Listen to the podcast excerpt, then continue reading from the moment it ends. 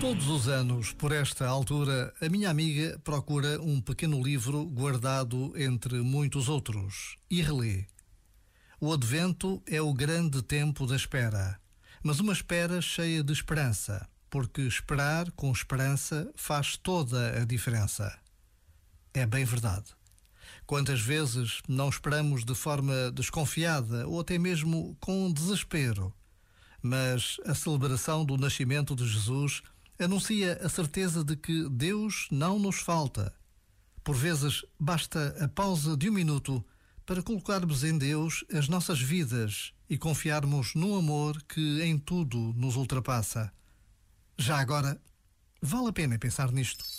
Este momento está disponível em podcast no site e na app.